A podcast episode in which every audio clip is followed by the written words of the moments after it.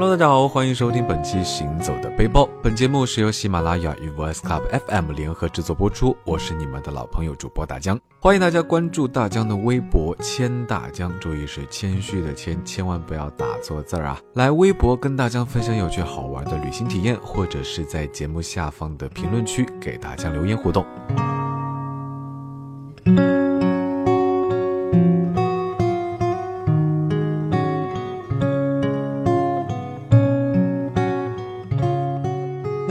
这个冬天大江最想去哪里呢？呃，说实话，大江的愿望呢，就像那首歌里面唱的一样，不想过冬，厌倦沉重，就飞去热带的岛屿游泳啊。好吧，大江不是分手了，唉，大江毕竟是母胎 solo 啊。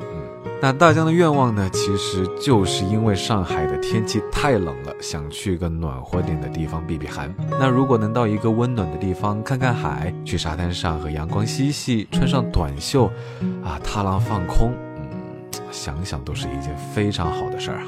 所以呢，麻溜的二话不说就订张机票去三亚享受享受阳光吧。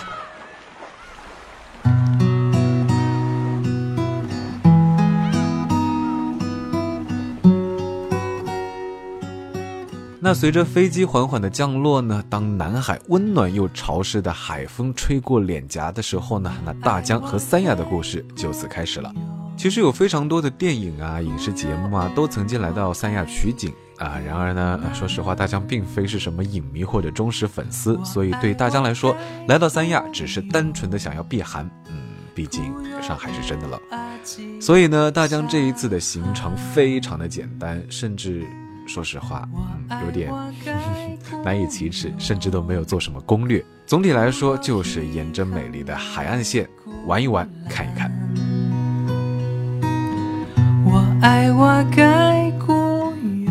也许每个来到三亚的游客，最多听说的海岛应该是蜈支洲岛。但是这次对于大江来说呢，特地另辟蹊径，选择了三亚东边海南岛东南沿海地处临水的分界洲岛。那也许是南方地区早早升起了太阳，也许是海南岛清新海风的呼唤。虽然想着一定要彻彻底底的放松，但是还是早早的就醒了过来。那推开窗呢，大江站在阳台上，伸个懒腰，深吸一口热带的空气啊，那感觉真是妙不可言。那在酒店的露天餐厅吃过早饭之后呢，那租好的车也如约的送到了酒店。那大江本次的三亚自驾之旅也就马上要启程了。那想要知道具体的租车攻略以及大江玩法的同学们呢，可以来大江的微博和大江私信互动啊。那今天的行程，大江准备一路向东，自驾游分界洲岛和海棠湾。车子呢在公路上飞驰，但是说实话，越开感觉天上的乌云也是逐渐的浓厚啊啊！还说实话有点担心。那果不其然，一个半小时的车程刚过一半多，天空就下起了淅淅沥沥的小雨。那零星的细雨滴滴答答的落在车窗上呢，嗯，大江的心啊也开始慢慢的变凉。那当大江抵达目的地港口呢，只能悻悻地把原本前一天已经在网上预订好的上岛门票和往返船票给退了。唉，那望着眼前近在咫尺的海岛呢，说实话，心中嗯没有多少的郁闷，毕竟海边涛声依旧，清风常在。那就这样看着眼前的碧海荡漾呢，其实也是一个不错的度假选择。那在这儿呢，大家还是给大家介绍一下分界洲岛。那分界洲岛其实是一个非常小的岛，距离海南岛海岸线也就大概两公里左右。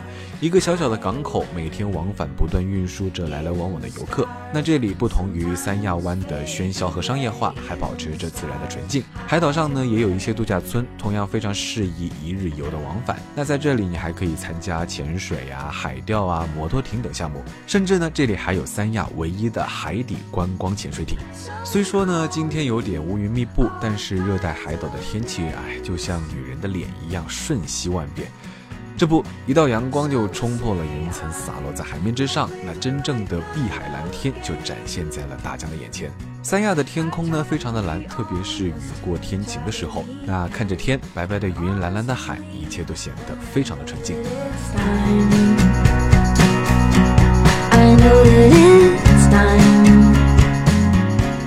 午后的三亚呢，告别了之前的小雨，现在就是艳阳高照。那大江呢，开着汽车一路飞驰，阳光明媚的道路两旁是一排排高耸的椰子树。那向远处望去呢，是蔚蓝的天和洁白的云。那看着这美丽的景色，说实话呀，嗯，大江的肚子还是不争气的急了起来。海棠湾的美食们，你们久等了，大江就要来喽！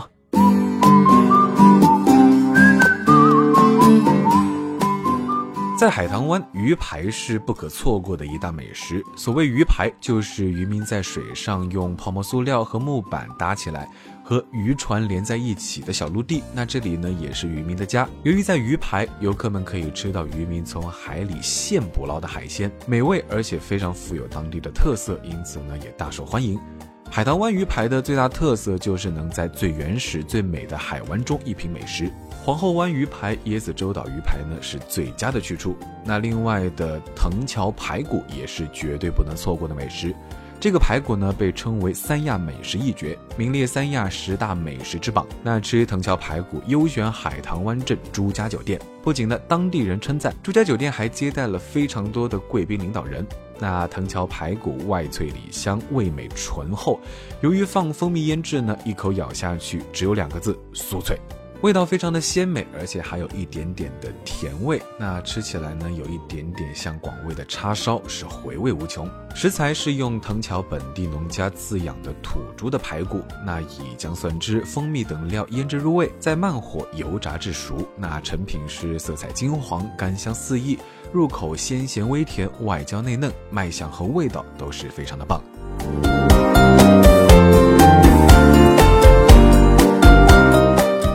吃饱之后呢，大江就打算在这里附近随便逛一逛。附近的景点还是比较多的，大家可以去离岛免税店看一看，或者是传说中三亚最顶级的七星级酒店亚特兰蒂斯看一看。那大江呢，就近跑到了洲际酒店瞅一瞅。那这个酒店非常的大，从入口处的花园到大堂，再到前往他们的私人沙滩的路上呢，都能看到各种精美的设计和景观。那值得一提的是呢，这个酒店的泳池下面其实是一片微缩版的水族馆。那同时呢，酒店还提供潜水体验和潜水考证的教学啊，潜水什么的，嗯。都不是大江来此的要点。那对于潜水一直心怀向往的大江呢，早已经立志将来要去仙本那等地方考一次潜水证。事实上，洲际酒店带给大江的最大惊喜，其实是位于这个水族馆下方的水下餐厅。虽然非酒店住客不能直接前往餐厅参观。啊！但是这个水下走廊也能让你仿佛置身海底世界一般，鱼群游荡，阳光透过水面洒下一道道光芒，使得这里变得非常的梦幻，是情侣和亲子游的绝佳去处。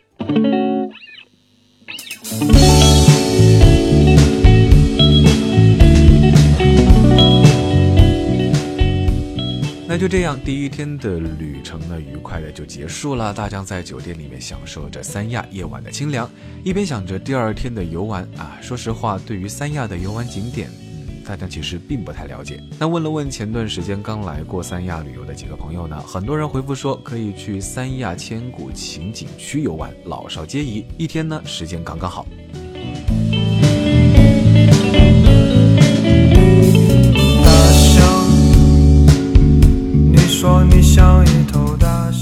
千古情景区呢，说实话还是挺大的，那也非常适合一日游。其中包括了冰雪世界、彩色动物园以及千古情主题园区。此外呢，还有黎村苗寨、爱青街等各种古色古香的建筑区域。那千古情景区呢，主打的是我回丝路的穿越主题，每位游客可以免费感受丝绸之路上的各种角色的变装。那在这儿呢，你可以自由的选择自己喜欢的服装主题，无论是性感的波斯女郎，还是威风凛凛的海盗船长，甚至。是天竺高僧。然而呢，当大江进入这个景区的时候，发现许多游客最终其实都选择了五颜六色的草裙。嗯，大家心里暗想，嗯，你们这群没有梦想的人。不过说着说着，大江还是偷偷的穿上了一条草裙玩去了。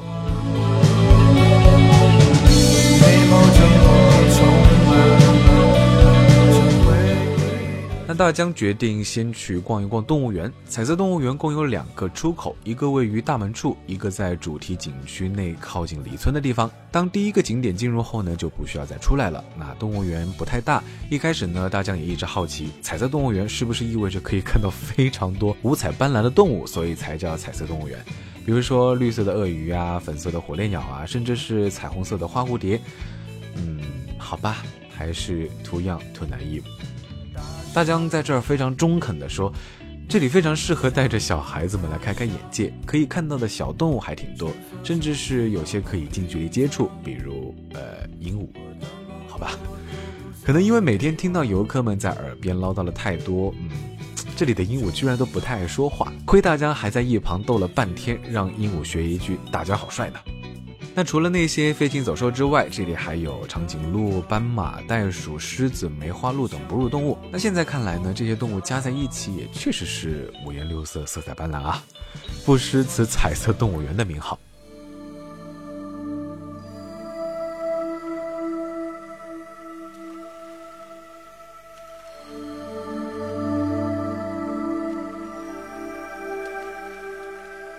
那走出动物园，似乎离我预定的五点的表演呢，还有一段时间。那就在这时间里面，大江趁着傍晚的斜阳，在景区里面闲逛。此时呢，场景变换，仿佛穿越千年。那带着复古气息的月老祠、爱情街、梨村等，似乎都充满着别样的风情。那大江呢，也是忍不住去逛一逛。那逛了一会儿呢，千古情的表演就如期而至。步入会场啊，说实话，大江还是被这人山人海的场景吓到了。可见每一个来此游玩的人都对这一场演出呢充满了期待。那大江呢非常机智的选择了前排的 VIP 座位，可以近距离的欣赏舞台上的演出。但是呢，大江的座位前方呢还有一片更加靠近舞台的区域。好吧，难道那是 VVIP 吗？不过后来才知道，坐在大疆座位前方的那排区域呢，并不是非常的好。因为呢，这里是最佳的互动区，表演期间是需要穿戴雨衣观看的。传说中一生必看的演出呢，全场大概一个小时左右，可以说是整个千古情景区一日游中最为精彩的部分。那整场演出展现了三亚千万年来的古今传说，运用了十分先进的声光电技术和舞台机械，共同演绎了洛比洞的晚年回声、鹿回头的美丽传说、巾帼英雄冼夫人的英雄情怀，以及海上丝路的异域风情等等，绝对能够带来强烈的视觉冲击和心理震撼。那具体的剧情呢？大江在这里就不详细描述了，等待着听众朋友们亲自来体验。毕竟每一个看完千古情演出的游客都会觉得意犹未尽。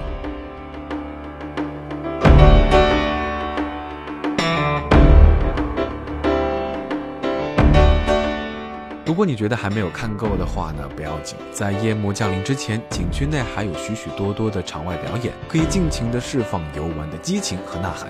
那夜晚呢，才刚刚开始，精彩却会长久的存在。但是呢，唉，说实话，快乐的时光总是短暂。大江的三亚之行呢，也随着夜幕的降临而结束。